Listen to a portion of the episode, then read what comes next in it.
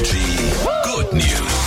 Das brauchen wir jeden Morgen an dieser Stelle. Einfach nur gute, nur schöne Nachrichten. Wir sprechen heute Morgen über einen besonderen Baum in Deutschland. Ja. Ich nenne ihn den Baum der Liebe. Oh, das klingt kitschig, Ja. aber trifft eigentlich auch ganz gut. Den gibt's in Schleswig-Holstein, nämlich die Bräutigamseiche. Mhm. Das ist so ein riesig fetter Baum, der hat halt auch so ein dickes Astloch und da werden Briefe zugestellt. Also wirklich, die Deutsche Post stellt da Briefe zu, legt die dann in dieses Astloch und dann kann jeder hingehen, sich einen Brief nehmen und gucken, was da drin steht, drauf antworten. Das ist quasi so eine Verkupplungsart. Also wenn du Single bist, kannst du an die Bräutigamseiche schreiben. Finde ich, finde ich gut, finde ich richtig schön. Ich finde Bräutigamseiche nicht mehr ganz zeitgemäß, Ja. vom, vom Namen her. Ja. Tindereiche. Ja, find, ja, sollte man updaten. Stark. Energy hat immer die besten neuen Hits. Einen wunderschönen guten Morgen, Morgen. euch allen.